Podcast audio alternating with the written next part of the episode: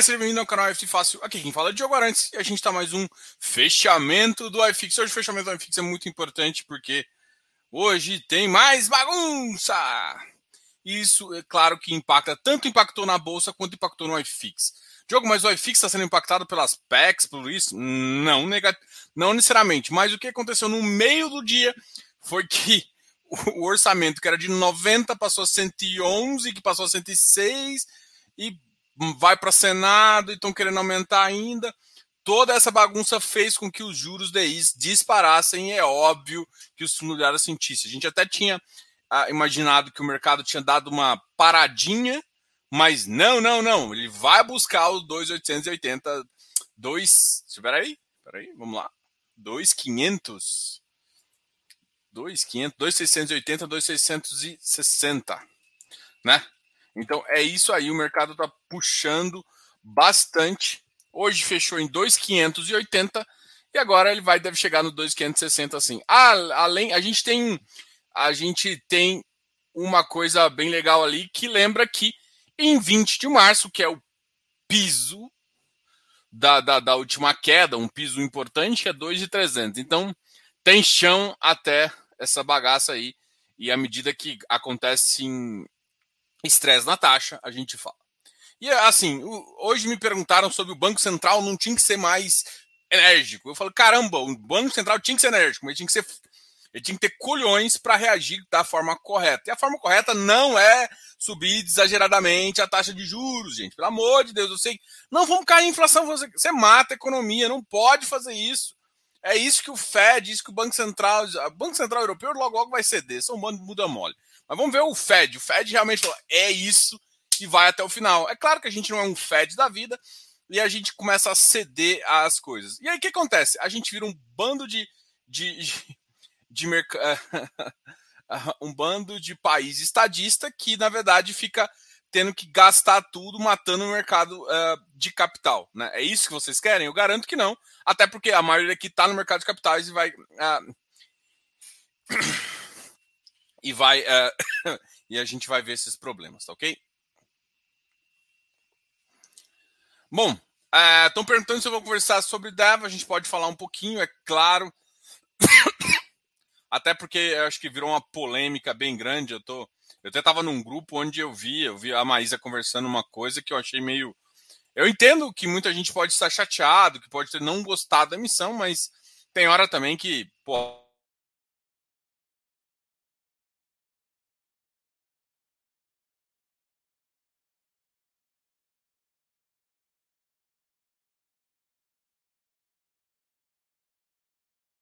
discutindo isso de coisa de gente grande, não é para ficar com maturidade fazendo besteira aí, tá?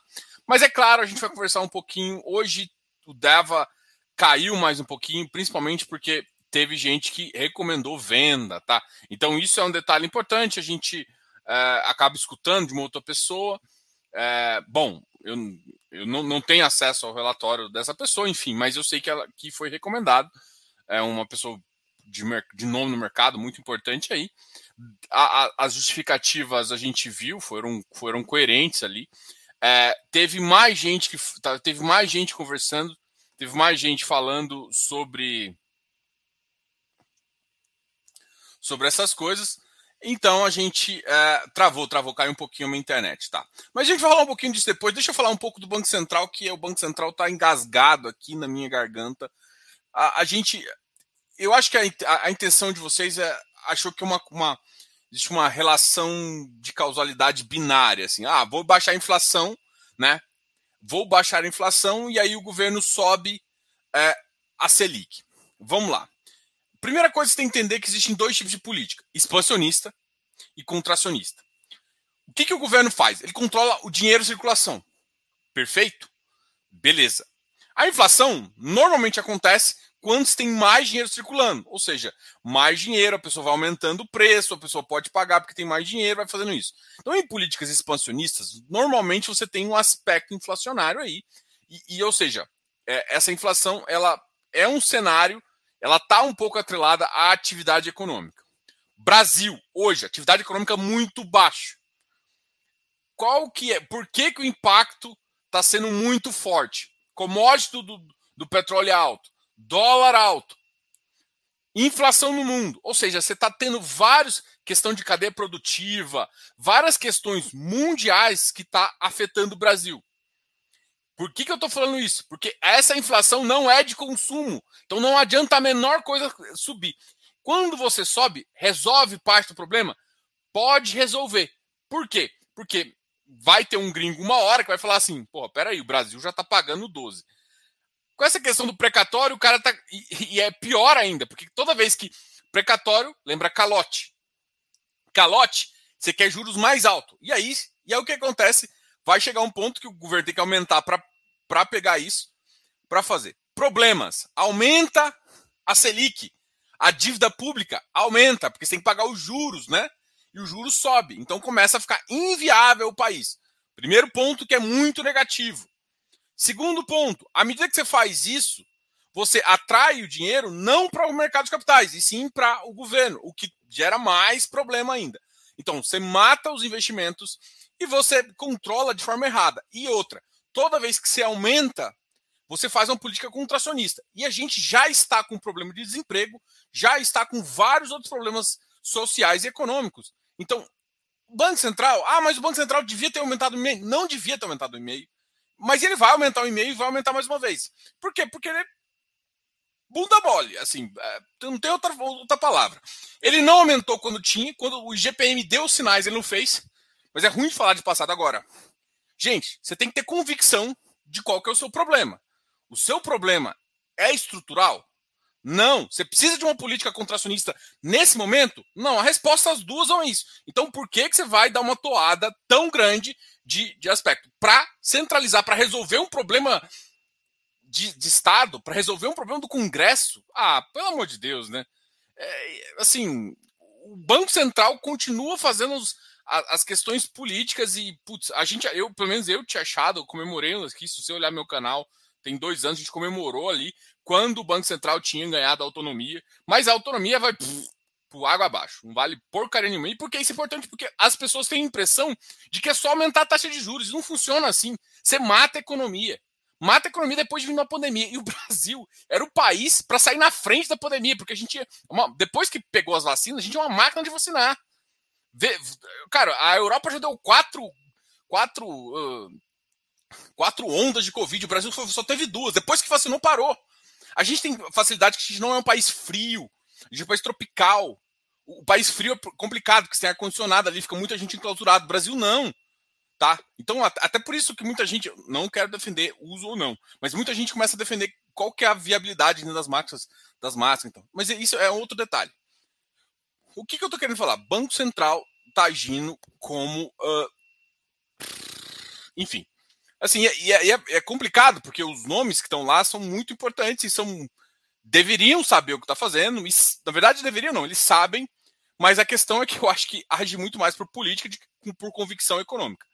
E, e para mim isso é um baita de um problema grande, né? Então, assim, a gente resolve o problema causando um outro problema. E se a gente tiver, se a gente subir igual está sendo previsto, e a gente vai falar hoje de focos, né? E se a gente realmente fizer o que o Focus está prevendo, a gente vai matar o país o ano que vem e vai tentar ressurgir em 2023. Então, para quem tá, meus amigos que têm uh, ativos, gente, a gente vai sofrer o ano que vem, vai sofrer o iFix, pode chegar a 2,300, então é uma, uma coisa que. Ou seja, se subir mais. Uh, ou seja, a, a, taxa de juros subir mais 2, 3%, o reflexo vai ser nítido que vai ter uma correção ali por uma. Eu não acho que Diogo, mas. Diogo, mas tem uma questão que é o seguinte: pô, tem preço de reposição. Tem preço de reposição. Vai ser ignorado pelo mercado. É claro que vai chegar um ponto onde a gente vai ver, pô, peraí.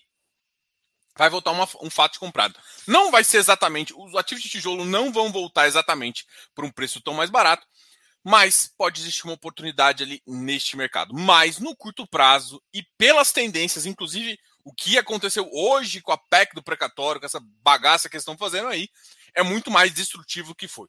E o problema é o seguinte: quando você fala assim, eu vou fazer 90, vou, vou, vou gastar 90 bilhões. Ah, não, não, peraí. Aí o Senado volta. Não, vai ser 99. Aí vem o. Não, peraí, mas não era 90, é 106. Pelo amor de Deus. Ah, e aí abre espaço, abre espaço para gerar mais gasto ainda, justamente por conta de ano eleitoral. O que volta a questão fiscal, volta a questão de, de calote e volta uma questão de instabilidade que gera mais dólar alto, que piora mais a situação da, da, da gasolina, que gera mais inflação. Ou seja, o, o, o, Banco Central resolvendo uma questão de Congresso não teria que ser o contrário. Mas tá bom, a gente vive aqui na política. E eu tô falando isso por quê? Porque vamos olhar, vamos compartilhar aqui com vocês a, o IPCA, né? Os meus amigos do IPCA. O IPCA é igual a SpaceX, você tá uma piadinha. Né? Eu gosto muito de ler os comentários do, do Felipe Pedra. O Felipe Pedra é um parceiro, assim, um cara que eu acho sensacional. E hoje ele tá lá no TC, ele, agora trabalha junto com, com o Losnak, uma, uma galera lá, o, o, o, próprio Ivan, né, que, que já, já participou aqui do canal também. E aí eles estão lá fazendo um ótimo trabalho. Eu gosto muito, né, de ler o, o, comentário dele. Ele, ele, não é economista nem nada, mas ele escreve muito bem em relação a esse, essas coisas. E assim, eu, eu depois de ler lá, eu faço, eu paro, vejo também o mercado e vou fazer minhas reflexões. Eu olho assim, gente. Aí eu fiz um comentário brincadeira. Falei, cara, Inflação Brasil SpaceX. Só sobe. É igual um foguete. Enquanto isso, a gente tem o nosso PIB sendo triturado, sendo amassado, sendo o que, que for. Os caras desistiram do, do dólar. O dólar tá parado ali porque não vai, não, não tem o que fazer para melhorar. E é justamente o nosso problema. Nosso problema é que o dólar estrutural e quando a gente fala dólar estrutural, é com base na nossa, o que a gente, a nossa economia produz e como de fato as nossas contas públicas estão. Quando a gente olha isso, a gente não está mal. A gente está numa faixa de realmente dólar a 4,50. Ou seja, a gente está pagando mais de 10, mais de 20% ali por, por gracinhas de, de, de, de, Não só de. Não vamos só executivo, não. O Congresso é culpado por isso. Né? Então, uh, os parlamentares estão tão com culpa nessa, nessa bagaça toda. Então a gente tem problemas de, de crescimento, né? o PIB está esmagado, numa economia fragilizada, sem crescimento, com atividade econômica baixa. E aí, mano? E aí, aí o problema todo é que todo mundo acha que a solução é aumentar os juros. Todo mundo. Porque o que acontece? Todo mundo está indo para renda fixa. Gente, você vai para renda fixa, você mata o país. Por quê? Porque você dá dinheiro para o banco, o banco enfia dinheiro no spread, e é claro, aí beleza, você tem ação só dos bancos, vai ganhar. Só que duvido que você vai ganhar tanto quanto a família Setúbal, igual essas galera assim. Então você, você, tá, você tá ganhando de balde, você tá ganhando de gotinho, os caras estão ganhando de balde, você tá feliz. E aí você tá perdendo a inflação, entendeu? Tipo, é igual o cara comemorar com inflação alta só porque ele tem um ativo que paga IPCA mais 7. Mano, você tá destruindo sua economia também. Então, assim, o Banco Central tá agindo errado. Eu achei que ele ia ter colhões depois da, de ficar mais. A gente vê que não tem aqui no Brasil. É difícil. Então, assim, o PIB tá fraco, o PIB tá impossível, o PIB tá amassado. O PIB do ano que vem era o que segurava dois. A, proje, a primeira projeção foi de 3, depois passou um tempão de projeção de 2,5. A projeção tá 0,7. E eu já escutei pelo menos três economistas-chefes de, de bancos bons falando em PIB negativo ano passado. E praticamente porque. E o problema é o seguinte: PIB negativo pode piorar a situação do dólar. Com a commodity do petróleo pressionada para cima, se ninguém começar a disparar dólar, a gente pode ter problema inflacionário por mais de um ano. O que é assim, um absurdo. Ah, Diogo, mas então tinha que subir a taxa. Não, porque à medida que você só deixa. A inflação não é estrutural. Espera. É claro que vai chegar um momento que você não vai aguentar, mas assim, tem, tem, que, tem que haver ainda um espaço. Você já errou, cara. Não erre de novo. Assim, é, essa é a filosofia. Selic hoje já chega a 2022 a 11,25. Me perguntaram se esse seria o teto. Não, o teto não, existe. Enquanto não tiver uma ordem fiscal, não tiver uma, uma delineação fiscal, ninguém sabe se o país vai ficar bem o ano que vem ou não. Então, tipo assim, ou seja, para investir dinheiro aqui, para realmente travar o dólar no mínimo básico, vai precisar de mais taxa ainda. Né? Então a gente pode pensar de mais de um e-mail agora e se brincar, já, já, já escutei gente cogitando em acima de um e-mail. Né? Eu, eu acredito que o Banco Central, nesse ponto, pelo amor de Deus, não vai abaixo, não vai para 1,75. A não ser que, sei lá, exploda uma, uma, uma refinaria da Petrobras, porque não é possível, né? Vai errar, vai errar, vai errar. Então tá, assim, a gente, a gente tá difícil, né? O mercado, deixa eu compartilhar, que eu nem compartilhei, eu tô falando aqui tanto tempo que eu nem compartilhei. Aqui, ó. Então, assim, a Selic do ano que vem ainda está problemática. 2022 está ali, 11,25, isso aqui não é o teto. Câmbio, pff, isso aqui ignora, porque isso aqui não tem nada a ver. Juro por Deus, isso aqui é mais chute do que tudo. O PIB é o que me demonstra preocupação, porque a gente está claramente demonstrando um uh, enfraquecimento da atividade econômica. Tá ok? Então, beleza. Bora para lá. Já foi falado isso, agora vamos conversar um pouquinho sobre fundos imobiliários. Só para vocês entenderem, hoje a bolsa, principalmente depois disso, que cada vez mais a gente aumenta o que vai furar do teto. A gente hoje tem uma, uma, uma um Ibovespa que cai 0,89, tendo ficado hoje quase 1,2 positivo. Então foi uma virada justamente por quê? Porque toda vez que a gente perde uma referência, e o Brasil adora fazer isso, né? A gente dá uma referência de 90 milhões e aí revisa a referência. Ah, porra, você não sabe quanto você, tá, você vai precisar? E tipo, o problema todo é que, tipo, se você está errando agora, é muito provável que você vai errar lá na frente também. Então, é essa a, via, essa a visibilidade que a gente tem, e é essa então. Hoje teve, hoje alguns bancos, por exemplo, o BID caiu bastante. Ou seja, tudo que foi ligado um pouco à, à tecnologia e, e, e, comércio, varejo, sofreu um pouquinho. Vale, o, o, a parte das commodities de minério voltaram a subir um pouquinho, porque já estavam bem reduzidas. Hoje a Vale é, teve uma alta importante aí, basicamente tudo. Mas é isso, cara. Gente, a gente está numa situação bem complicada, tá? Bora falar um pouquinho de crise. Eu sei que vocês estão aí doido para conversar sobre crise. Vou ver o que vocês estão estão aí na dúvida. Eu sei que deve estar tá já achando ruim de eu ficar falando assim, mas hoje o Focus é hoje o Focus é foi algumas perguntas que me fizeram. Falei, cara, pô, a gente está tá analisando como se, se fosse uma coisa óbvia, né? E essa coisa óbvia não é tão óbvia assim e na verdade vai prejudicar muito mais a gente do que é igual assim. A inflação é, é ruim. Aumentar a Selic é péssimo. Uh, tal, tal. Pessoal dando like, muito obrigado, Giana. Giana só no. Só no. Só no XPIN. A Giana é a maior, a maior investidora do XPIN. É, é praticamente qualquer pessoa que quiser comprar dela já. Quer dizer, vende para ela, nem comprar dela. Ela é compradora ali. Eterna. Só na Black Friday ali do, do, do.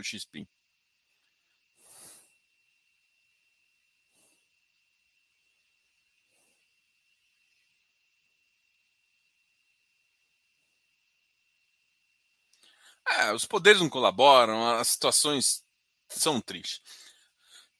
Uh, boa noite, Diogo. Poderia passar pelos cenários dos CRIs e quais os sinais de deterioração dos fundamentos dos exibíveis o investidor deve buscar junto aos seus FIs? Olha, tem que tomar muito cuidado, porque é o seguinte, vamos lá, vamos pegar um CRI pulverizado. Os CRI pulverizados ele tem uma estratégia diferente. Não adianta você simplesmente olhar a inadimplência, porque você tem que olhar uma, uma curva de inadimplência. Por quê? Porque tem que entender que no mercado imobiliário existe um ciclo, né? Existe ciclo. O que, que acontece de deterioração? Quando, ou seja, no ciclo era para ele cair, por exemplo, um pouquinho, né? Vamos supor, dezembro normalmente a gente vê que as inadimplências, em alguns cenários, você tem em novembro uma inadimplência alta, distrato alto, e depois você tem um, um, os contratos assim, dependendo de, de, cada mercado. A grande questão é o seguinte: é, é difícil falar aqui, porque, por exemplo, loteamento ele funciona de uma forma, ele tem um ciclo. Você tem que entender o ciclo. Ah, o loteamento, por exemplo, numa cidade X depende um pouco da cidade. Então, assim, primeira coisa, você vai estudar um pouco o empreendimento. E aí, quando ele deteriora, significa, por exemplo, que a inadimplência começa a aumentar demais, o, o, aí as razões PMTs começam a cair, ou seja, o fluxo começa a cair, e isso já é um indício, ou seja, essas operações pulverizadas, o principal foco seu tem que ser no, na razão de fluxo. Porque é quem paga toda, toda a jogada. Né? E aí, que, como é que você vai fazer? Aí depois você vai nas estruturas da operação. O empreendimento é bom de fato? Porque qualquer coisa, o que ninguém entende às vezes é que o, o crisista, que é o dono do CRI, no caso é você, em, em resposta pela gestão, é quem vai tomar conta ali, se der pau, e conseguir, por exemplo, deu problema no loteamento, o cara pega o loteamento de volta e vai vender de novo. E isso pode gerar, gerar o problema, entendeu? Então, assim, a, a deterioração, ela, por exemplo, nem todos os relatórios, você consegue exatamente ter essa informação. Os CRIs corporativos, eles têm, eles, eles são mais binários, ou seja, ou paga ou não paga. Os CRIs pulverizados não, ele tem uma escala, ele pode, pô, ele, vamos supor que você tem uma escala de 0 a 120 para compor. Às vezes dá 140, ou seja, transbordou. Transbordar significa volta para gestão. Aí, às vezes deu 80. Deu 80. deu 80. Significa que, que essa, essa estrutura não está parando de pé. Pode ser que no, no momento adequado existe uma, uma operação maior? Sim. Ah, ah, o problema de CRI desse tipo é que existe como, vão, às vezes, a estrutura não é tão ruim, mas está no momento difícil. O que acontece é que você, o que você vai ter que fazer nesse, nesse caso? Às vezes, o outro cara tem que dar uma outra garantia, entrar com uma outra operação para melhorar a razão. É por isso que existe, às vezes, umas retaxas e, e, umas reestruturações de CRI.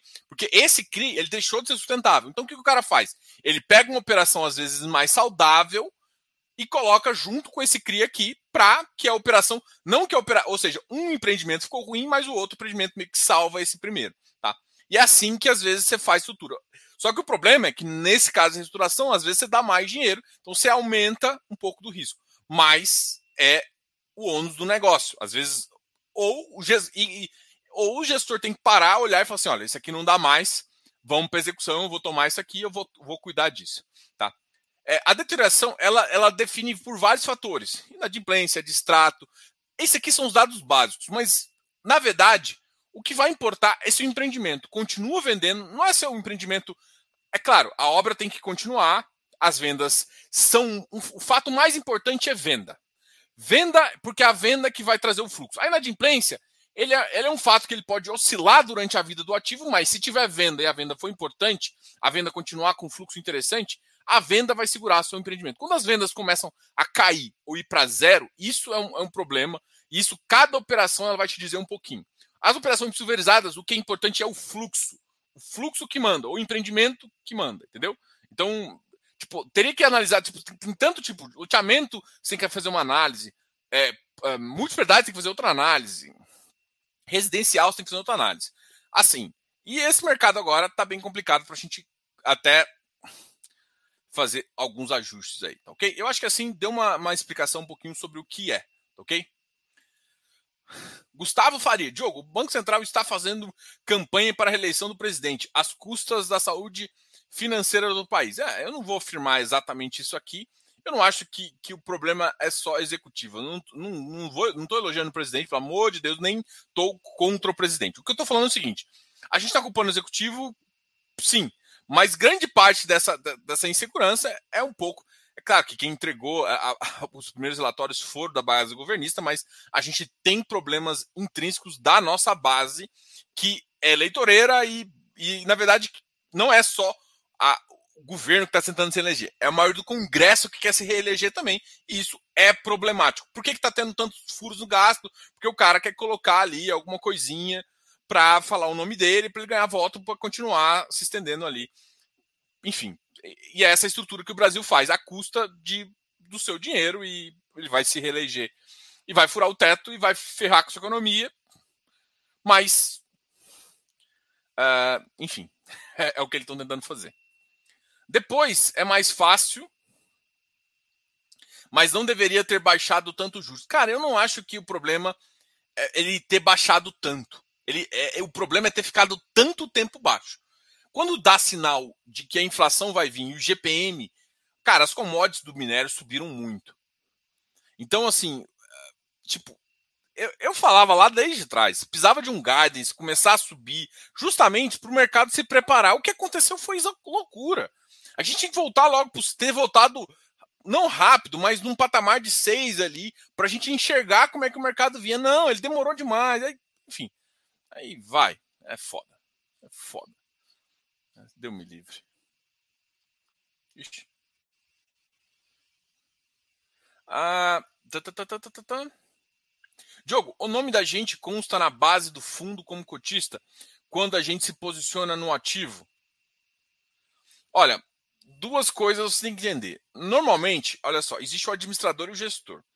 Quando você compra um ativo, o ativo, quem faz esse clearing, quem faz essa negociação é um ativo na B3. E aí depois a B3 comunica com o agente custodiante, que é quem fica realmente com as cotas. Né? As cotas são, por exemplo, você tem cento e poucos cotas, o agente custodiante fica nisso. O agente custodiante, ele fica com o registro que você tem aquilo lá.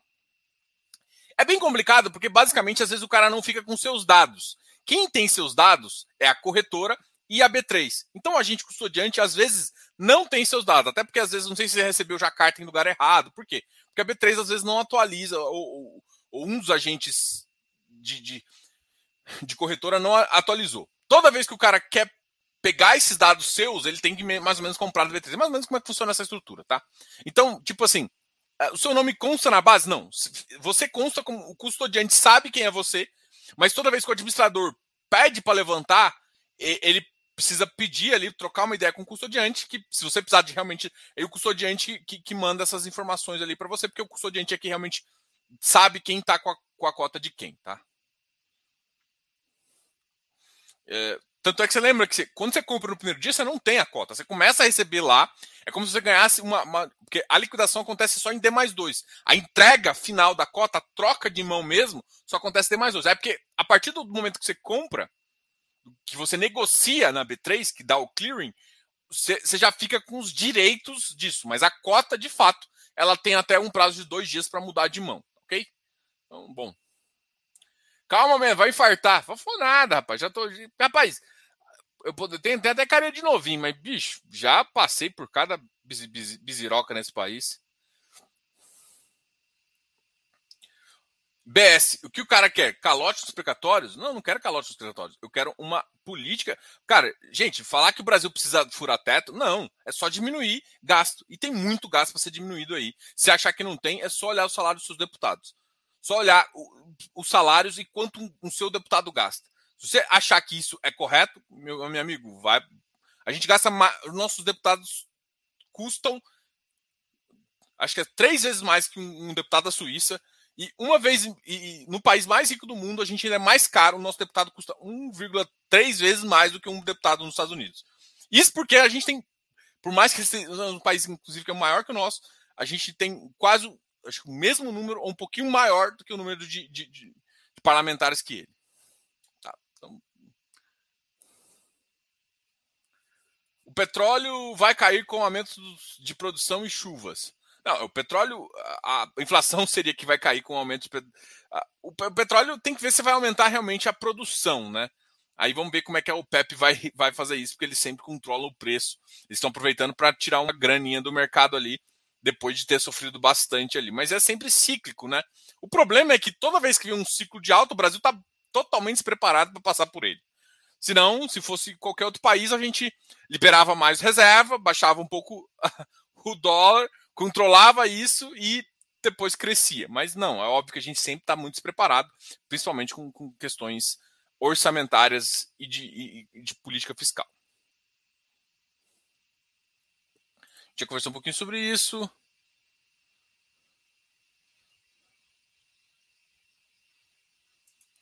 É, o, o, o, petróleo é caro porque o primeiro mundo fica imprimindo dinheiro. Hum, não necessariamente.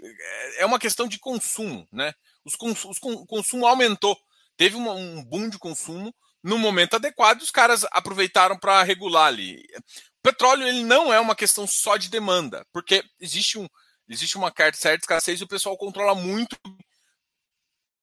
para vender no maior preço, né? Que é o objetivo dos caras. Então não é só só pensar que a inflação parte da inflação no mundo é aproveita por isso também, né? Ou seja, a inflação dos Estados Unidos acaba corrompendo um pouco o país, porque como lá o custo subiu do petróleo, a pessoa também tem que continuar uma, uma questão básica ali.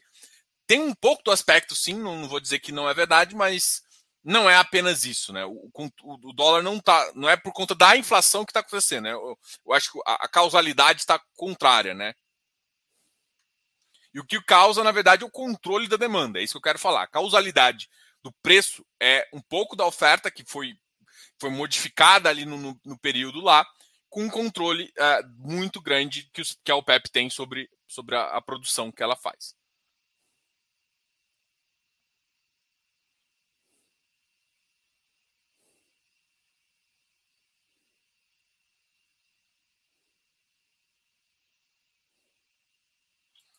Cara, vou ser bem honesto aqui para você, tá? Uh, cara, tem muita informação que, tipo, você não vai ter. Parte da, de informações que eu estou comentando aqui, que eu já vi de operação, são, são, são informações que apenas a securizadora recebe e também que o fundo recebe. Então, a grande questão é o seguinte: o fundo tem que passar algumas informações, eles selecionam as informações que vão passar e alguma coisa eles não, não, não mostram exatamente tudo, né? Então, assim, e, e, outra, tem operações que são mais complexas de analisar, então, putz, é, é, é complicado. Eu, eu, entendo a sua dor, amigão, eu entendo a sua dor. Porque até, por exemplo, o, o Felipe fez um, tá um. Tem um sistema no, no, no Daquatai Mob lá, que é para você ver algumas informações. É, que quando você tem o ISIN do CRI, você consegue pegar algumas informações. Entra no, no site da Quatai Mob depois e dá uma olhada lá, né, você pode pegar, pegar as informações de taxa que foi que foi feito o, o, o, qual taxa que foi feita a operação, essas coisas todas você consegue pegar num determinado momento, sim, tá? E até lá eu acho que é interessante. Mas tem outras informações que que falta, cara. Eu concordo com você que é difícil, algumas coisas é difícil. Então, por isso que o foco, às vezes, é operação e não só os dados de inadimplência. Sim, você tem que ficar conversando com a gestão para entender, para entender se o risco não ficou deslocado. Existe um trabalho maior de análise de que simplesmente analisar o próprio relatório. Existem informações que ficam, vou dizer assim, que, que tem um entendimento mais difícil, que, que precisa se, além de simplesmente conversar. O problema é que não existe um entendimento. Às vezes, talvez o pessoal tenha, tenha comprou o livro aí do, do Felipe e algumas pessoas, outros têm dificuldades ainda mais básicas, mas existe uma falta de entendimento para realmente perguntar o que precisa ser perguntado para a gestão, né? E outra, tem perguntas que a gente faz para a gestão e a gestão não responde, né? Tem outro detalhe importante aí. Como certos FIPS, CPTI CADIF, primeiro que o CADIF e o CPTI não são FIPS, são FI Infra. Parecem CRIs. Então, num futuro onde a inflação esteja controlada, eles são. É porque, assim, na verdade, CRI, na verdade, é uma renda fixa com um spread de crédito, IPCA mais X.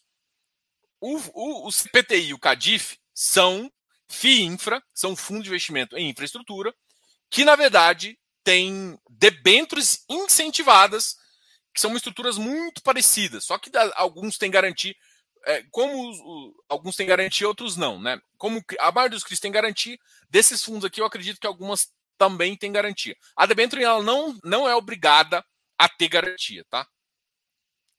É, se vão sofrer com a inflação, sim. Só que tem que lembrar que a, a, que a inflação ela, ela é repassada nas debêntures um pouco mais lenta do que para os CRIs, tá? Então isso é importante também de notar que às vezes você tem um caso. Mas sim, quando a inflação cair, o, o rendimento, o dividend yield dos fundos imobiliários devem cair, mas isso é bom, tá? Porque é, porque a, tá, o que importa não é, não é. Gente, para de pensar com dividend yield. O que importa é, é ganho real. Quando você ganhou acima da inflação, o pessoal está comemorando é, é ganhar 12, 12%, 12 reais ao ano. Mano, você ganhou 12 reais ao ano, a inflação tá de 10, você ganhou 2 reais só, amigão. Isso se você considerar a inflação, é, inflação de número, né? Não a inflação real. Porque se você é um pai, você tá com 35, 40 anos e é um pai, a, a escola dos seus meninos subiu 30%. Então, meu filho, você ganhou 2% real em relação à, à inflação medida pelo governo, mas na verdade o seu o seu sentimento inflacionário, o que aumentou para você foi muito mais. E a sua receita provavelmente também aumentou com base num dissídio que está lá na inflação também medido pelo governo. Então você está, amigão, você se ferrou. Seu poder, seu poder é, de adquirir bens diminuiu drasticamente durante essa pandemia, principalmente agora esse ano. Tá? Nesse cenário, os FIPS de equity recebem reajuste como os FIs de tijolo? Não necessariamente, porque assim, vamos lá. Um FI de tijolo, ele, ele parte do, do rendimento, o cara pode negociar. Vamos lá, o que, que eu quero te falar com isso? Vamos supor, eu tenho um, eu tenho um apartamento, eu tive um apartamento. O, o cara vai falar assim, Diogo, aí eu vou falar, olha, a inflação deu 10%, meu aluguel custa mil, vai ser 1.100 para você. O cara vira e fala assim para mim, não vou pagar. Eu vou mudar. Se você não baixar para 900, eu vou pagar. Que, qual que é a minha escolha? Se o mercado inteiro está baixando, é claro que se eu vejo que tem demanda, todo mundo olha para o mercado assim, se tem demanda, eu mando o cara pastar e boto, tento botar 1.100. Vai dar um transtorno para mim, mas eu sei que, que eu tenho. Agora, eu olho para o mercado, tá todo mundo no mesmo prédio, tem um apartamento ali que está cobrando 850, outro 700, outro 900, outro 950. Rapaz, me dá seus mil aí, eu topo esse. Ou seja, mesmo que eu tinha um contrato, mesmo que eu poderia fazer isso, o cara, o cara me dá uma notificação, dois, três meses ele sai. Porque o cara não tem um. Ou seja, ele tem uma, um prazo, depois que passou um ano, né? As multas são quase irrisórias no Brasil em relação ao contrato residencial. Isso, é claro que nos contratos é, comerciais você tem multas maiores, seis meses e tal, mas no final é isso. No final das contas é isso. Então o cara pode se baixar e o, gestor, o cara que está com o proprietário, vai baixar. No, a beleza do FIPE, por exemplo, que é um equity na transmissão, é que foda-se. Que a RAP, a RAP vai. A RAP, que é a receita anual, vai aumentar a inflação e foda-se. Porque você vai pagar na, na sua energia, amigão. Então, não tem, não tem choro, não tem vela. Ou seja, ou seja, o que, que eu estou te falando? Os FIPS e ES, de fato, de fato, te entregam a inflação. Não necessariamente no ano da inflação, tem que lembrar que eles têm um atraso, porque eles contabilizam o lucro e aí pagam no outro ano. Então você tem um delay de um ano ali, até porque a RAP tem que ser reposicionada e tudo mais. Então tem esse, esse delay de um ano. É claro que tem o spread, tem um monte de coisa que eu falar, mas no geral, os FIPS e ES, eles, eles têm uma uma causalidade de inflação muito mais presente, muito mais próxima do consumidor. O, o que, que quando o cara que que está no tijolo vai sentir a inflação? Quando o mercado todo começar a subir, quando tiver uma escassez, por que, que teve a escassez? Por quê? Porque o nego parou de construir, aconteceu isso, isso, isso, as pessoas mudaram, mudaram o perfil, agora começou a subir. E aí o mercado começa também, o preço do mercado. Isso normalmente acontece quando o preço do, do, do, do tijolo acaba subindo muito. Isso só acontece em mercados que estão crescendo, que não é o caso. Então, demora, o tijolo, ele absorve sim inflação, mas ele demora vários ciclos. E o, o problema do Brasil é que o Brasil, ele é, ele é o ciclo do Brasil não tem ciclo. Pode ir assim, a gente está a gente tá numa numa o pessoal, alguns chamam de queda acelerada e tal, alguns chamam de recessão e recuperação, que são ainda períodos baixos. Beleza, tá na recuperação, recessão. Aí acontece uma mudança de governo, estava na recuperação, para pensar na expansão, que é o momento que, que dá essa acelerada, que dá essa, essa pegada, o mercado volta para trás.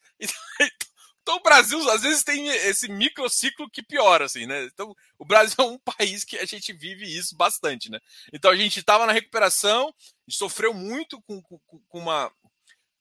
Com, com, esse mercado, com uma, é, com uma pressão acelerada de preço de baixo.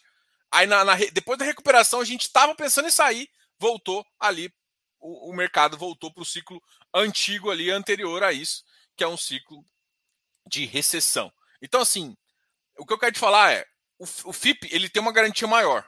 E o mercado ainda não enxergou isso. Por isso que eu não consigo entender quando os FIPs caem. Assim, não faz sentido FIP cair mais que tijolo.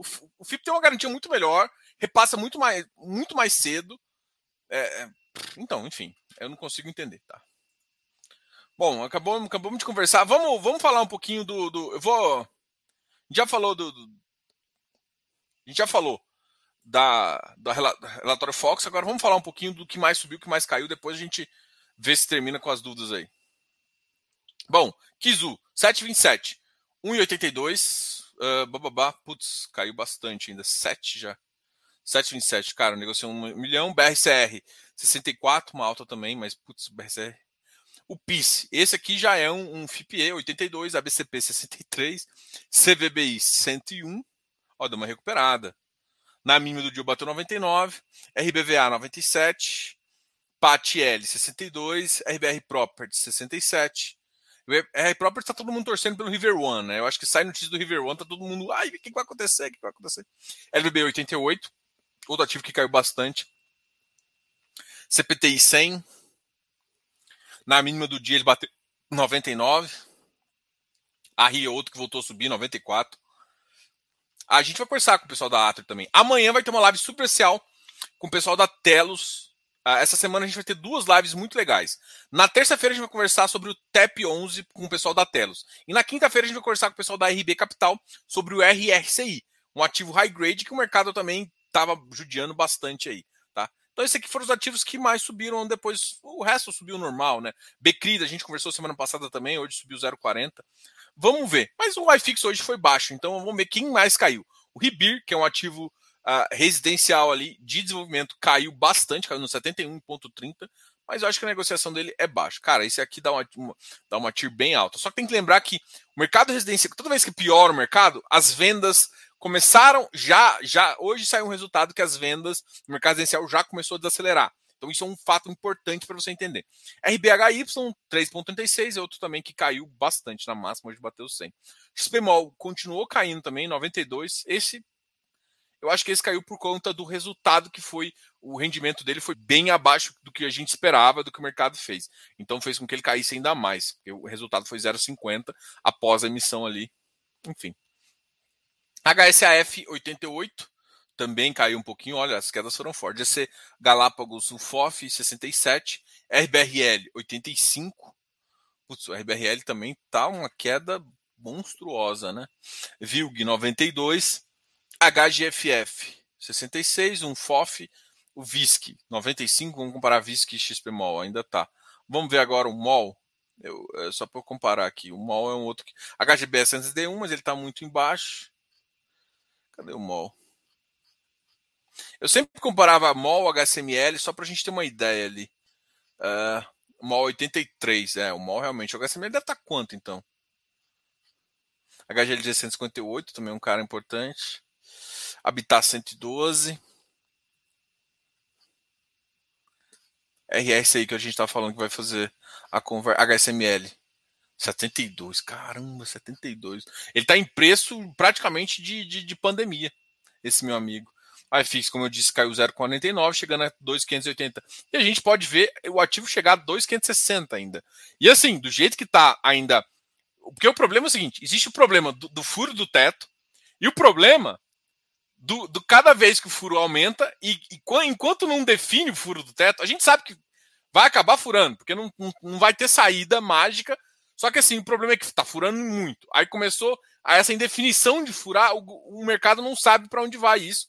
Isso, ou seja, os 90 iniciais podem virar 200 no final. E é esse o perigo que o mercado está tentando especificar, e isso vai ser péssimo para fundo imobiliário, porque isso vai estressar as curvas de juros, e as curvas de juros estão estressadas, vão gerar problema. O Deva hoje caiu 1,09, também foi uma das maiores quedas, com a Zaragro caiu 1,43. BCFF também vindo 1,18. Tegar chegando a 112. Urca 110. Amigão, amigão, amigão. BPML, HGBS, VISC. A gente já falou. Iridium chegando a 104. Né? Hoje é o primeiro dia também uh, uh, com do ativo, né? Do ex, desculpa, ex-emissão. O DEVA ainda não, não teve, eu acho que o DEVA é dia 24, né?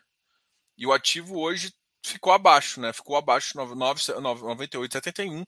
Hoje foi o fechamento. Como eu disse, o pessoal teve uma recomendação de venda muito forte desse ativo, o que para mim gerou isso. É provável que existe uma força, vamos até vamos ver o tamanho da venda. Foi na faixa de 9,54 milhões, assim, um ativo que tem quase 1,2 bi, foi, uma, foi um volume razoável aí, porque vamos comparar, por exemplo, com ativos como Canip, que tem 7 bi, você vai ver que eles negociam em média 10 a 20 milhões, ou seja, o cara tem 7 vezes o patrimônio está negociando, ou seja, o DEV é um ativo que realmente sempre negociou bastante, tá?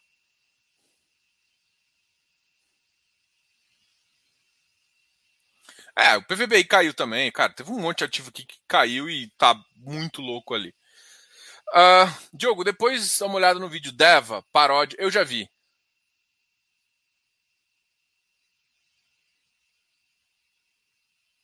Eu já vi esse, esse vídeo do, do, do negócio lá.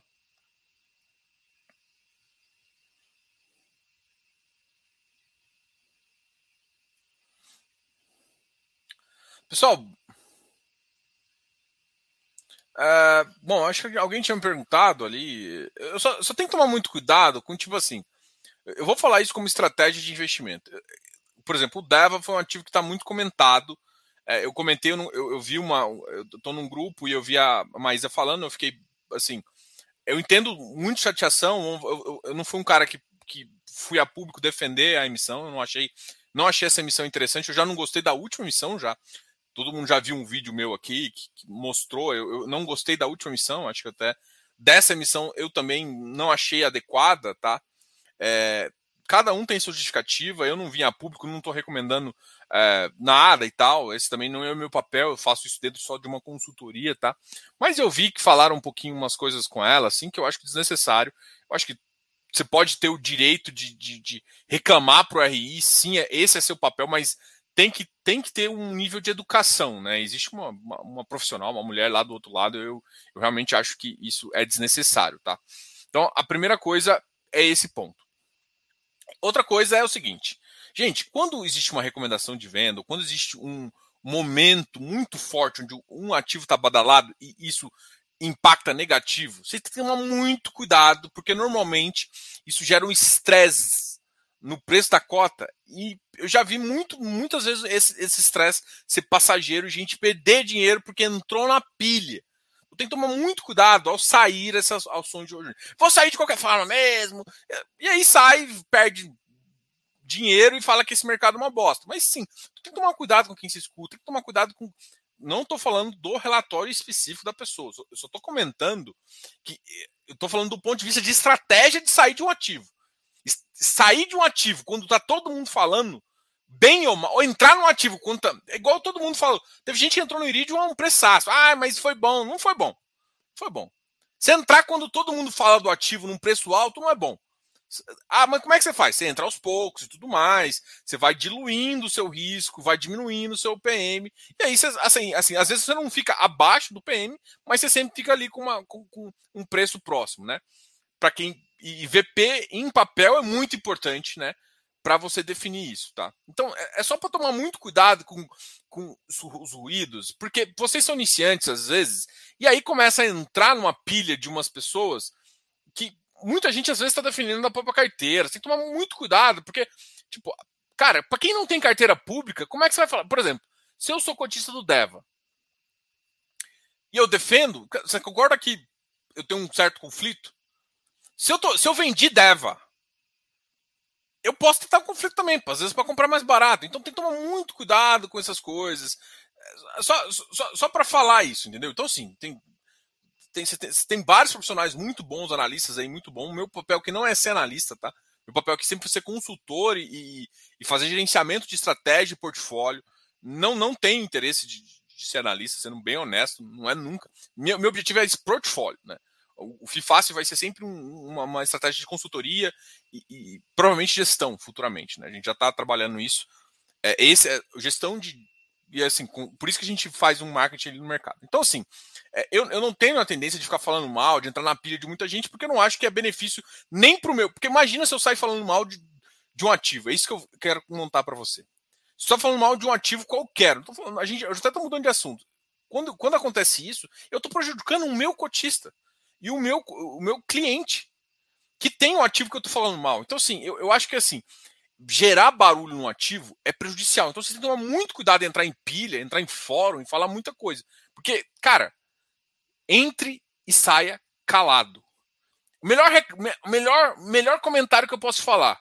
Sabe, tipo, a vida, eu falo, eu falava aqui no começo, eu parei de falar um pouquinho. A vida não é uma butterfly. Todo mundo tem, tem, tem interesse dentro, e aí você não sabe o tamanho do pocket de cada um. Cara, não. Primeira coisa, quer entrar no ativo, entra calado. Quer sair, sai calado. Ficar defendendo o ponto de vista, ficar defendendo ou acusando. Gente, não gostou, sai. Gostou, entra. Não é casamento, você pode, pode no momento ali decidir sair. Então, assim, mas faz isso calado, porque você faz isso anunciando, pode gerar uma discussão e alguém coloca um negócio e aí começa a ficar desinteressante para muita gente, tá? Bom, aqui já eu acabei falando, fazendo uma live bem grande.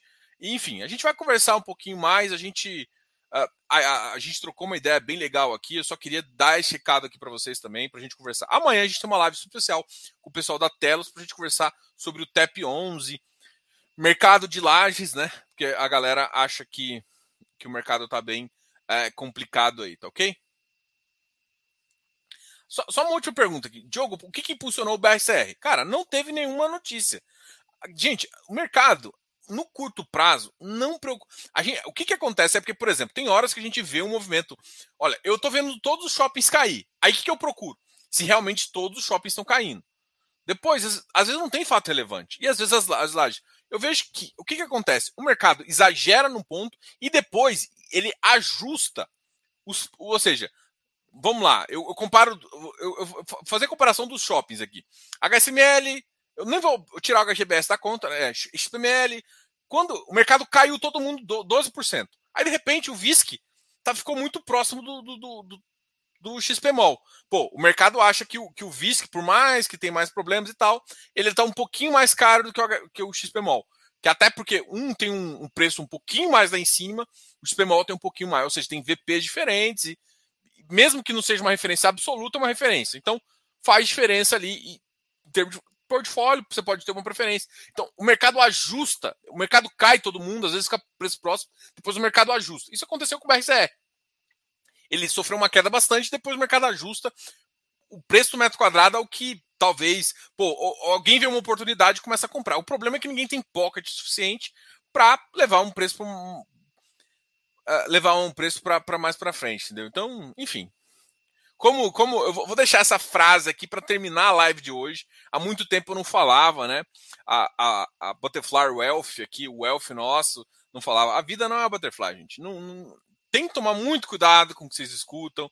Eu acho que as pessoas não sabem ainda ah, quem escutar e o que escutar de quem, né?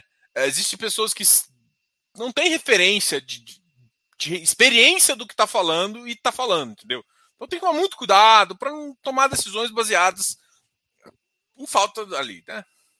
Entendeu? Então, beleza. Grande abraço a todos. É, obrigado aí. A gente vai conversar, trocar uma ideia. Ah, gente, lembrando aqui que essa semana, essa semana, uh, a gente, o canal que é Fácil, a gente está numa na Black Friday, assim, na Black Week, né? A Black Friday vai ser na sexta-feira e a gente está fazendo essa semana super especial de promoção ali. Eu vejo que muita gente precisa revisar a carteira e é uma grande oportunidade para você revisar a carteira e entrar no grupo nosso ali de conversas, que eu acho que é show de bola, tá ok? Que é basicamente o Close Friends. Então tá afim, tá muito barato, tanto a consultoria como isso. A gente está realmente querendo te ajudar para o próximo ano, para se preparar, até para a gente falar, gente, olha, toma cuidado, olha isso, o momento tá disso. E assim, cara, é uma coisa personalizada, não é uma coisa que, eu, que, eu, que a gente dá um Ctrl C, Ctrl V nisso. Não, a gente fala para você. Então, o foco é sempre você. Então, quer fazer uma consultoria? E assim, muita gente fala, pô, Diogo, mas é para mim? Com certeza é para você. Se você for muito experiente, vale a pena. Eu já conheci muita gente muito experiente que quis trocar uma ideia. Pô, o que, que você está vendo de risco? Cara, é isso. É você vir com. Se você é mais experiente, você vai vir com cabeça aberta.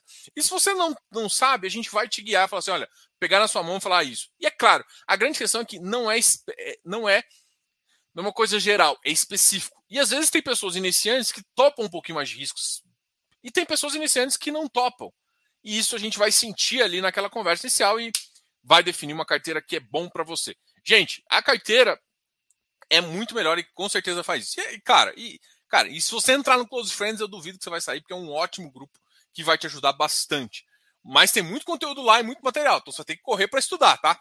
Bora, galera. Falou, até mais, até a próxima, até amanhã com uma live especial. E agora, essa semana, além da Black Week todo, eu vou soltar vídeos sobre FIPS e ES. Então, os FIPS e ES mais famosos, os FIPS e os FINFRAs mais famosos vão ter vídeos essa semana aqui no canal. É, eu decidi, essa semana eu vou fazer alguns vídeos também. Mas é, acho que em dezembro eu devo voltar a fazer alguns vídeos de, de, de fundos imobiliários, mas essa semana eu decidi dedicar ao a Winfra. Eu fiz um vídeo explicando o que é alavancagem. Diogo, mas eu sou de fundo imobiliário. Faz sentido eu ver? Faz sentido eu ver. Primeiro, para você conhecer como é que funciona a alavancagem, os benefícios da alavancagem, mas a estrutura é um pouquinho diferente, porque o vídeo especificamente é para o tipo de alavancagem que a gente vê em transmissora, onde você tem uma concessão e no final você não tem mais. Beleza? Galera, muito obrigado a todos aí. Não esquece de ver os vídeos. O vídeo ficou muito top de alavancagem e a gente vai trazer mais e mais vídeos sobre o mercado. Cara, obrigado a todos aí. Espero que vocês tenham gostado.